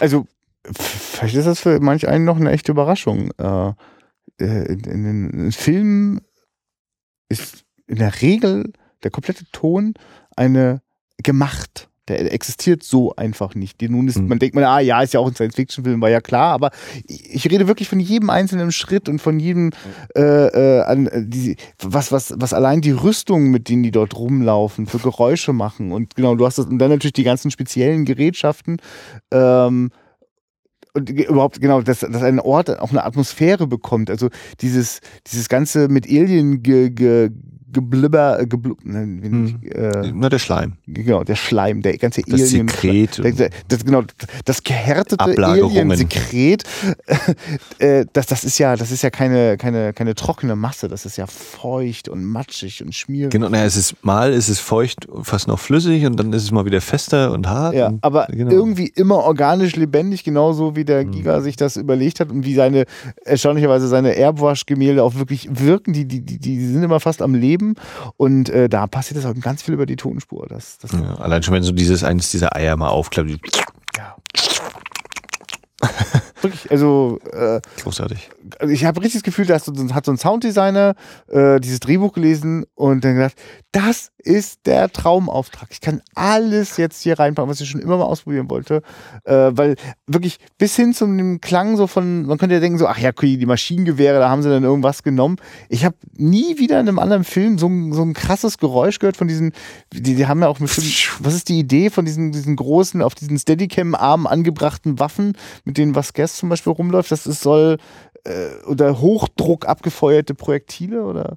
Oh. Also, ne, es gibt irgendeine Erklärung dazu, weswegen mhm. die auch besonders gefährlich in diesem Reaktor sind. Ähm, und die machen wirklich einen krassen Sound. Das ja, und Galen Hurt hat gesagt, das meiste ist bei denen in der Wohnung entstanden, weil das äh, Pinewood war technisch ein bisschen überholt zu dem Zeitpunkt und äh, sie hatten halt dann da einen Synthesizer in der Wohnung und da haben sie ganz viel dann wohl gebastelt. Aha, also schon gleich von Anfang an auch künstlich erzeugt was ich eine großartige Idee finde, ähm, für einen Science-Fiction-Film, ihn, ihn sozusagen mit solchen Sachen auch etwas subtil einfach zu entrücken von der Realität. Mhm. Was mir gerade wieder einfällt hier zum Thema Tricks und so, wenn wir ganz am Anfang, wenn Ripleys Schiff oder diese Rettungskapsel äh, da aufgefangen wird, ist mir so aufgefallen, ja, man sieht nicht, wie diese Kapsel tatsächlich andockt oder mhm. direkt ankommt. Ne? Also das ist dann von außen, sie kommt dem Ding immer dichter, und jetzt sitzen wir plötzlich, sind, gucken wir aus dem Cockpit raus und sehen halt natürlich da in der Umgebung diese andere Station und dann machst du einmal Buff und das Ding kommt zum Stehen, aber wir sehen gar nicht, wie das tatsächlich ankommt. Nee, weil also, wie macht man es, wie man es schon immer im Film gemacht hat? Man schneidet einfach auf die Hauptfigur und die wird durchgerüttelt und dadurch wird es erzählt und dadurch, dass wir aber eh ja wissen wollen, wie es der Figur geht und weil es mit der Figur ja was macht, weil da äh, passiert ja was in dem Moment, wo sie andockt, äh, ist das total geil. Und äh, zum Beispiel die, die einzige richtig schlecht gealterte äh, Effektszene ist ja dieses, ähm, die fliegen auf den Planeten mit ihrem Militärraumschiff, mhm. ähm, weil das halt so hässlich äh, ja. äh, raufgestanzt auf die Wolken ist. Ähm, und wenn immer es reinschneidet, ist es das gute alte Schüttel die Kamera, wie früher bei den Erdbeben. Ja, pass auf. Und der Kameramann hat sich ein blaues Auge geholt, weil der ja. Kameramann meinte, ja, aber damit das auch echt aussieht, darf nicht der Kameramann wackeln, weil er weiß, was er macht, sondern ja. ich habe dann immer dagegen gehauen und er hat dann ah, dementsprechend Versucht den völlig natürlichen Reflex, das wieder auszugleichen und dabei hat er sich unter anderem ein blaues Auge geholt. Erzähle. Und ja, doch, wirkt, ne? Es sind diese ja, einfach, ja. also so viele Tricks, wie die die angewandt haben und die Effekte und ähm, ich hatte auch äh, auf der DVD, das, da sieht man es besser oder hat man es besser gesehen, habe ich es halt nicht gesehen, ich muss morgen dann wieder gucken. ähm, in der einen Szene sieht man, wie Lance Henriksen im Loch im Boden ist, ganz kurz. Aber selbst wenn man es weiß, muss man noch ganz genau hingucken, sonst, weil der Film dich so reinzieht und ablenkt und du da nicht hinguckst. Oder den Faden, wenn, wenn da äh, was durch seine Brust kommt. Der, den man mhm. natürlich nicht, sowieso nicht äh, mit bloßem Auge ganz einfach sieht, aber mal durch eine Reflexion schon kurz erahnen kann. Ja, auch der ist, ne, der ist nicht im, im, in dem Teil des Bildes, wo gerade was passiert, wo man hinguckt, sondern eben ein bisschen außerhalb und selbst da muss man eben schon ganz, ganz genau hingucken, um das irgendwie zu erhaschen. So, jetzt sind wir schon ganz gut äh, durchgekommen. Vielleicht aber trotzdem noch Stan Winston kurz erwähnen. Ja, sehr gerne. Ähm, ist äh, berühmt eigentlich für all die äh, Kreaturen in den äh, 70er, 80er Jahren, vor allem eigentlich ganz stark in den 80ern, äh, die einfach gebaut worden sind, animatronische Monster äh, oder das gute alte Mann im Anzug aber auf eine Art und Weise vorangetrieben, also mit einer Lust, das so, so organisch und, und plastisch wie möglich zu machen.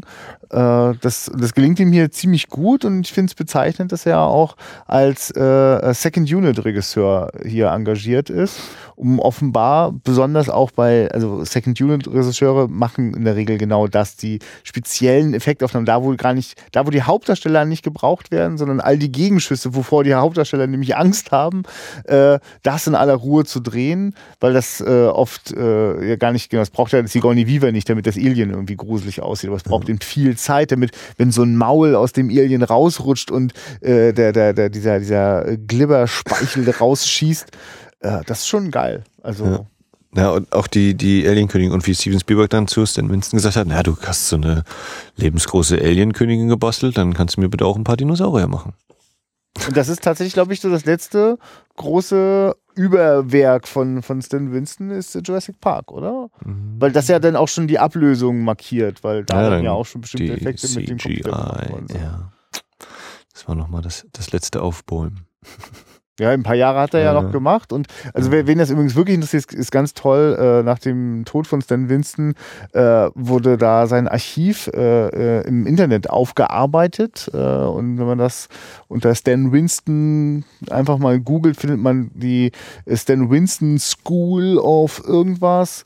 Und äh, dort wird teilweise wirklich mit verblüffenden äh, äh, Hintergrundvideos gezeigt, wie bestimmte Dinge funktionieren. Zum Beispiel ist ja die große Alien-Königin in Aliens zum Schluss wirklich ein, eine beeindruckende Mischung aus allem. Aus, aus äh, Puppenspieler, ja. aus einem echten Mensch in dem Kostüm drin, mit äh, aus, aus sogar zwei Menschen in dem Kostüm. Genau, aus, aus Mechatronikern, die ja. eben fernsteuern da, da die, die Füße und alles mögliche. Und dass man das eben nicht sieht, großartig. Wenn, wenn die Alien Queen äh, einmal den Gang entlang geht, wo dann immer so ein bisschen Nebel mhm. noch von unten kommt, damit du nicht siehst, dass, wenn sie das Bein hebt, dass sie mit dem Boden fest verbunden ist und solche Dinge. Das ist, das ist ja eben x Modelle in verschiedenen Größen und also wie gesagt, für mich geht es größtenteils auf, gerade auch wenn hier dieses APC-Ding in verschiedenen Größen durchs Bild fährt und immer nur einen Schnitt weiter und oh, das sieht doch immer noch so echt aus und jetzt steigen die ja aus, also war das vorher doch auch echt und wie das auch mit der Lichtsetzung und allem klappt. Ne? Du kannst ja auch deine Modelle, wie gesagt, mit Licht kannst du ja direkt verkacken, weil es dann nicht aussieht. Das ist übrigens wirklich so, dass äh, dieser, das EPC ist ja genau dieses, äh, was sonst die Flugzeuge zieht und dort zum Militärfahrzeug umfunktioniert ist. Äh, in einer Einstellung hält es direkt vor der Kamera und ich denke, ja genau, das ist das Modell. Und dann steigen aber die Leute aus und ich merke, mhm. nee, das ist nicht genau das echte jetzt gerade. Also. Es gab auch eine Einstellung, wo es halten sollte vor der Kamera und aber nicht gehalten hat. Und äh, weil Gail Ann Hurt glücklicherweise als eine der äh, auf Sicherheit bedachtesten Produzentinnen der Welt gilt, äh, die dann noch gesagt hat, ja, können wir so drehen mit den Kameramännern da, aber lasst das mal lieber ferngesteuert aufnehmen. Und genau da haben nämlich die Bremsen des äh, APCs versagt und äh, dementsprechend die Kamera weggeknallt. Und also, oh, gut, dass da keine Menschen standen. Weil wenn das eben so ein echtes Ding ist, das ja, drückt einen dann weg. Und eben solche kleinen Sachen.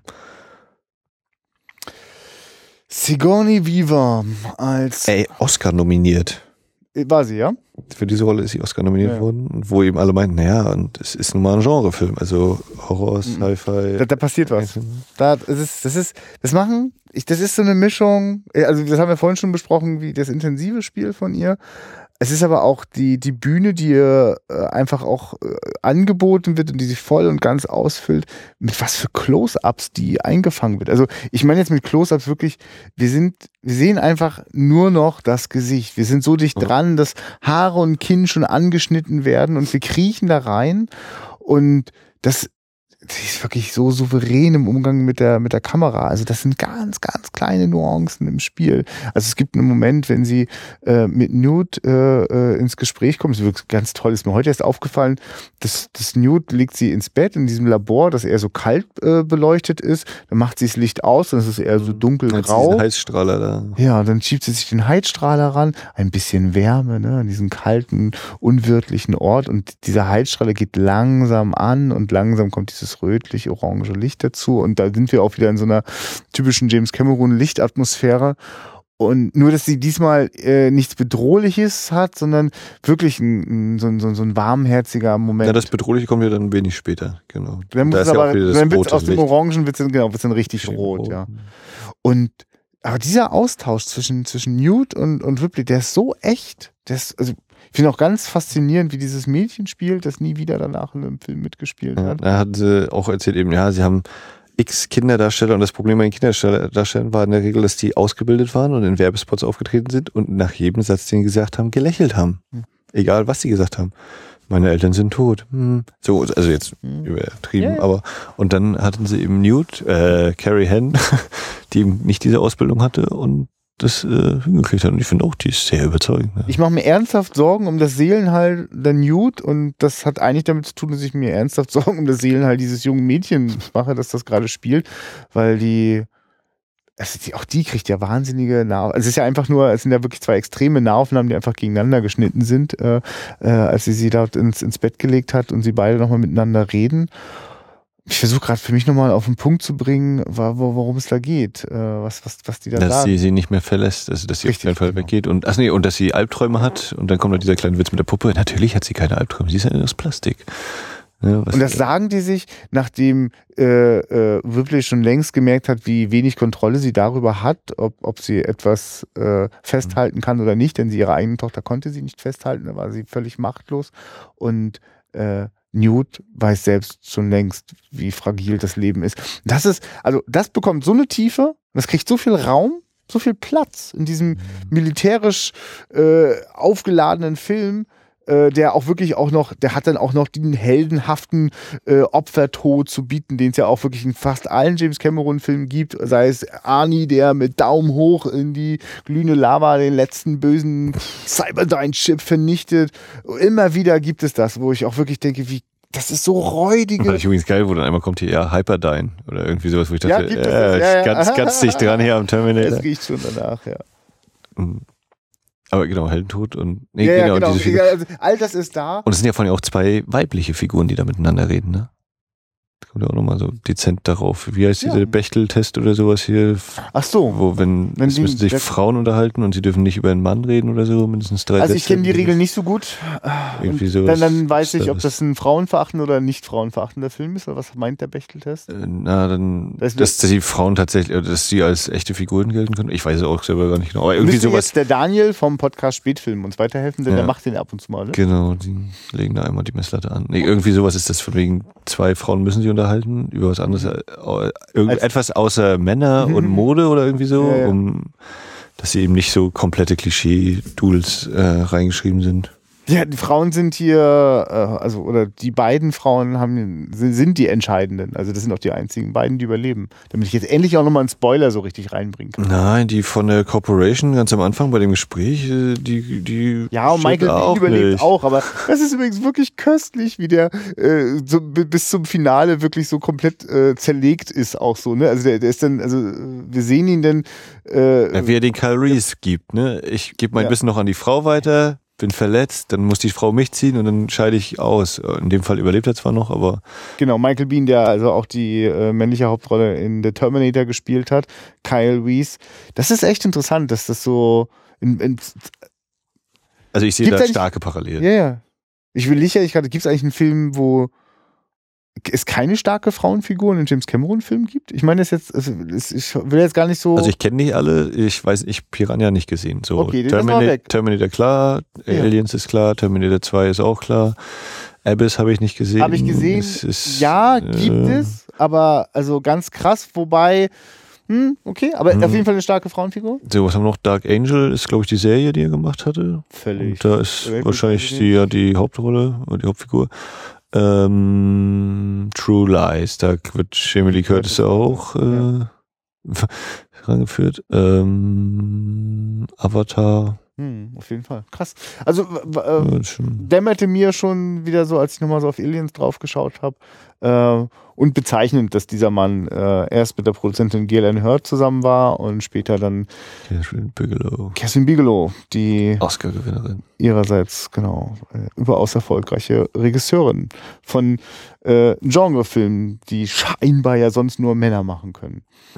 Point Break habe ich auch erst vor ein paar Jahren kennengelernt und steigt bei mir immer weiter in meiner Gunst und immer wieder so dieses Verlangen, oh, die müsste ich eigentlich mal wieder gucken, der ist schon geil. Mhm. Der geworfene Hund. Das heißt, sowas wie Near Dark kennst du gar nicht? Habe ich auch noch nicht gesehen. Ah ja, da ist noch was Schönes zu entdecken. Das ist auch, ist auch Bill Paxton, ganz fantastisch. Mhm. Den, den, muss man hier kurz auch mal erwähnen. Also wieder wirklich ja, ja. völlig abgedrehte äh, One-Liner extrem lastige One-Liner-Show abliefert, äh, aber wirklich eine tolle Figur ist, auch weil er so weil er so, so herzhaft Schiss hat. Ja, aber es sind eben, genau, es sind Figuren, es sind irgendwie Charaktere, ja. ne? Auch, auch wenn gleich bei diesem ersten Angriff dann ganz viele irgendwie draufgehen und man denkt, ja, hm, kennt man den eigentlich, aber so ein bisschen was haben sie doch alle abgekriegt, spätestens wenn, wenn die, dieser Abwurf stattfindet. Weil hier einer weckt mal jemand Hicks auf und der macht das und dieser macht jenes und irgendwie, jeder hat irgendwie so ein bisschen was, ne? So, also die haben quasi alle mehr Charakter und Figurenzeichnung als einige der Zwerge bei im Hobbit. In Ja. drei Filmen. Ja, ich, ich oh Gott, was ich mit dem Hobbit hier anders? Äh, ja. ja. Ähm, was hatten wir noch in unserem Vorspann mit drin? Wir haben gesagt, Schnitt, Modelle, Schauspiel, Close-Ups. Jeanette Goldstein, die, die Vasquez spielt, Mhm. das war ihre allererste Filmrolle. Tatsächlich. Ja, stimmt, die kommt vom Theater und immer noch auch viel dabei. Okay. Das ist auch so eine Geschichte, dass sie, äh, bevor sie amerikanische Darsteller nehmen konnten, mussten sie die komplette, äh, alle amerikanischstämmige oder amerikanisch sprechende Leute aus der britischen äh, Schauspielervereinigung oder wie das da genau Mhm. heißt, sich äh, vorspielen lassen. Und dann also quasi 3000 Leute spielen lassen, bis sie dann sagen konnten, wir hätten gerne Lance Henriksen, wir hätten gerne und so weiter und so fort. Unglaublich. Ich muss den nächsten YouTube-Kanal aufmachen mit der Trivia-Maschine Max.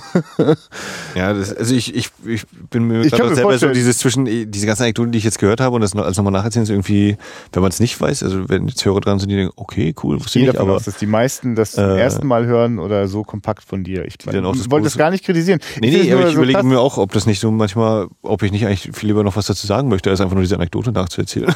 diese Trivia-Sache, aber hast du dir ist Beispiel schon- auch diese also- drei Stunden Doku dir reingezogen, die es glaube ich zu Aliens gibt irgendwie? Also ist die ist die da Ja, auf deinem diese, Bonus? also ich habe halt, äh, du kannst bei den Bonus-DVD kannst du ja machen, alle, alle Videos einfach abspielen und dann Ah, ja. läuft es von. Pre-Production, Production, Post-Production, alles hintereinander weg. Ja, das, das zieht sich eine Weile. Was aber natürlich, äh, dadurch, dass es immer so, oder in der Regel Viertelstunden-Dinger sind, das geht dann Ja. immer ganz gut so thematisch weg.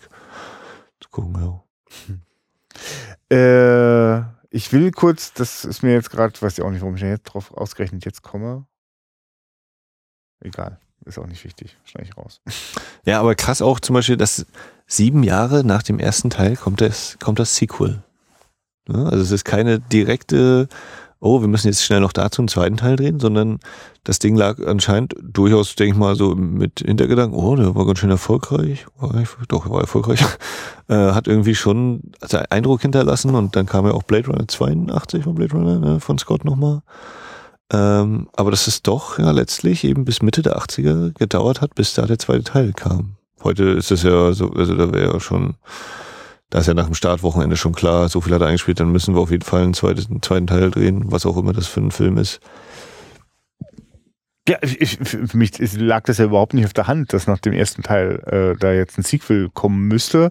Äh, also ich habe den, den ersten ja erst gesehen, da gab es die zweiten schon, aber Ja. Äh, Das sind für mich tatsächlich auch zwei, also während sie sehr ähnliche Dramaturgie haben und eigentlich dieses, diese Idee von äh, äh, Sigourney Viva muss nochmal den Weg zurück antreten, um das eine irgendwie Ja. zu tun, was jetzt noch unbedingt wichtig ist. Das, da sind die Filme fast, fast identisch, so, auch vom, vom Gefühl, von, von dem, ich, das spielt, äh, äh, Ach genau, das hatten wir nochmal, ob das eigentlich nicht nur ein einfaches Rip-Off ist. Und ja, ja. also der Grunddings ist anders, äh, ist genau gleich, es sind halt gefühlt ein paar mehr Leute. Selbst das könnte man. Und es ist nicht mehr der, der abgeschlossene Raum, der, der abgeschlossene Raum des Raumschiffs, oh Gott, oh Gott.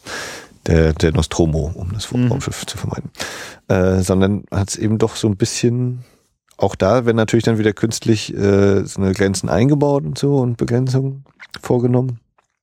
Aber eben wie dieser, der, der Slogan, die Tagline, This time it's war. Ja, und da dreht er eben ordentlich auf an der Action-Schraube. Aber ich, äh, genau, also aber der eine ist halt wirklich der fast noch der klassische Horrorfilm, der einfach nur in dieser unglaublich originellen Welt des Science Fiction spielt und auch eine interessante Paranoia mit reinbringt mit dem äh, bösen Androiden. Das, das, Mhm. das, das finde ich eine sehr, sehr spannende Komponente. Oder auch äh, die, die, die, die Mutter, der, der, der Computer. What's the story, Mother? Also eigentlich, also ich finde 2000, äh, genau, ähm, Alien liegt ein bisschen dichter an 2001 so dran, was so bestimmte Ideen Jo. von Science Fiction angeht äh, und wie da so der Horror entsteht. Hm. Ähm, Das ist eben aber es ist ja äh, zehn kleine super Neger- origineller Film Alien. Also ich äh, kennen kann. Also ja, ist schon krass. Hm. Also weil die Mischung ist da besonders. Genau, er so, funktioniert eben als Science Fiction, als auch als Horror. Und der zweite mhm. funktioniert als Actionfilm auf jeden Fall, auch Sci-Fi und so ein bisschen diese Horror-Suspense ist auf jeden Fall drin. Was. Also übrigens finde ich auch durchaus noch ein bisschen stärker äh, in der Kinofassung, weil da vieles äh, dann einfach so, so Stück für Stück sich erst zusammensetzt und äh, nicht schon nicht, nicht durch viel Exposition etwas überraschungsfreier dann ist. Aliens. Ja, ja, Also mich hat mich hat ich habe zwar nicht ganz so viel jetzt gerade bei der Vorführung gesehen, wie ich mhm. gerne wollte. Gerade beim Anfang habe ich noch ein Stück verpasst, aber ich, hätte trotzdem ordentlich mitgenommen. Ja, und ich sage jetzt einfach mal zum Abschluss: Das war jetzt hier ein 2K DCP äh, und das sah wirklich richtig großartig aus. Äh, wir haben vor kurzem auf einer großen Kinoleinwand eine Blu-ray gesehen, die auch nicht mit den richtigen Frameraten abgespielt worden ist, sodass es geruckelt hat. Das war hier wirklich ein, ein, ein flüssiges, fluffiges Fest. Äh, ich finde es erstaunlich, sehr, also, sehr, also der ist sehr krass restauriert, also im Sinne von, es gibt einfach keinen falschen Fleck, keinen keinen Streifen, kein gar nichts. Das mhm. ist manchmal auch schon wieder fast befremdlich, gerade weil wir noch so ein, äh, also ich habe neulich mal so alte Trailer äh, äh von, von 35 mm abgescannt gefunden, äh, was, was man eigentlich auch gewohnt war im Kino, was einfach noch so an, an Textur noch neben den normalen Filmkorn noch so oben drauf geklebt hat. Äh, das war jetzt hier alles weggepoliert. Äh, aber die, die, die, die Königkeit, Königkeit ist erhalten. Achso, das vielleicht noch ganz kurz. Ähm, was sagst du denn zum, zum Bildformat? Ja, äh, ich, äh, ich Also Aliens, sagen, Aliens ist 1,85 zu 1 und ja. äh, Alien war äh, anamorphotisch Widescreen äh, 235.1. Genau. Also für den Stil, äh, den, den James Cameron da mit dem Kameramann etabliert hat, und das ist tatsächlich nicht so typisch, also Terminator 2 sieht da teilweise ganz anders aus, äh, dieses extrem close, teilweise wirklich mit nur so, so Fitzelchen arbeiten, das braucht auch für mich das Offenere. Für mich ist 185 offener, einfach weil mhm. äh, sozusagen mehr Luft oben und unten äh, quasi da ist. Es gibt eine ganze Reihe von Einstellungen, die würden als Cinemascope nicht funktionieren. Dann müsste man sie offener gestalten, also müsste weiter zurückgehen und dann mhm. würde sich die Intimität äh, zerstören. Mhm. Also dieser, zum Beispiel, was ich vorhin meinte, der Schuss, Gegenschuss zwischen Newt und Sigourney Weaver, der funktioniert eigentlich, weil ich in die gleichen zwei orangen Gesichter ständig hin und her schneide, äh, die sich einfach nur durch das Alter unterscheiden. In Cinemascope fängst du an, einfach an, den Raum mitzuerzählen mhm. oder du Schneidest das Gesicht bist bei Sergio Leone und siehst mhm. nur Augen oder so. Ja. Nee, und, und, James Cameron hat eben gesagt, ja, und äh, nach seiner Erfahrung bei äh, Escape from New York, die Klapperschlange, wo ich sagte, hä, wieso, der ist von Carpenter? Und dann, aha, der hat da als Visual Effects Director war er da. Ah. Also war mir auch so, erstmal, da muss ich mal nachgucken, wie kommt das denn jetzt? Bin ich doof? Ja, ja das passt aber ein bisschen, und, manche Sachen, die da passieren. Und dann meinte er so, ja, und da hat er festgestellt, eben in dem 235 zu 1, was Carpenter ja fast auch so ziemlich ausschließlich, glaube ich, verwendet hat, hatten sie wohl Probleme teilweise mit Effekten und deswegen hat er sich gedacht, nee, dann mache ich das bei Aliens nicht, weil ich das da nicht, ne, das kriege ich dann in dem 1,85 eher hin oder besser hin. Als wenn Na, ich also dann die Probleme äh, bei dem anamorphotischen Format ja. hat er irgendwie. Das, das ist das Entscheidende, dass sie ja damals mhm. noch, also das kannst du heute zwar auch noch tun und manche wollen das auch ganz bewusst. J.J. Äh, Abrahams ist jemand, der ganz bewusst mit anamorphotischen Linsen arbeitet.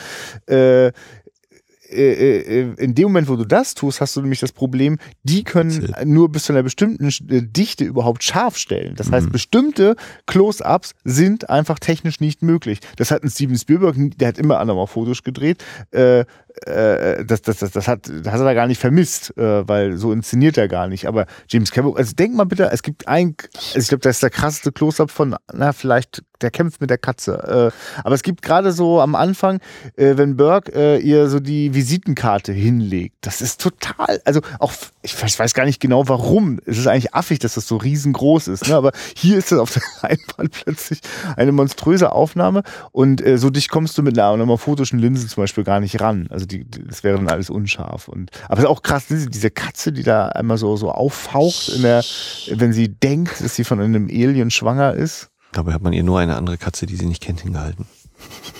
Aber es ist interessant, ne? Wahrscheinlich Ridley Scott macht so einen Film ist ohne Waffen. James Cameron sieht ihn, kriegt Bock auf Waffen. Und dann macht James Cameron eben diesen Film, wo, ja, sie könnte schwanger sein von einem Alien. Nee, doch nicht. David Fincher sieht das. Oh ja, sie ist schwanger von einem Alien. ähm, aber ganz kurz, weil jetzt die Katze noch erwähnt ne? Das ist ja so, äh, du bleibst hier, Little Sucker oder irgendwas sagt sie ja da und dann, ja, am Ende vom Little ersten. Shithead. Little Shithead, genau, der war's. Äh, am Ende vom ersten Teil kommt sie mit der Katze zurück und jetzt am Ende vom zweiten Teil kommt sie mit einer echten Tochter. Hm.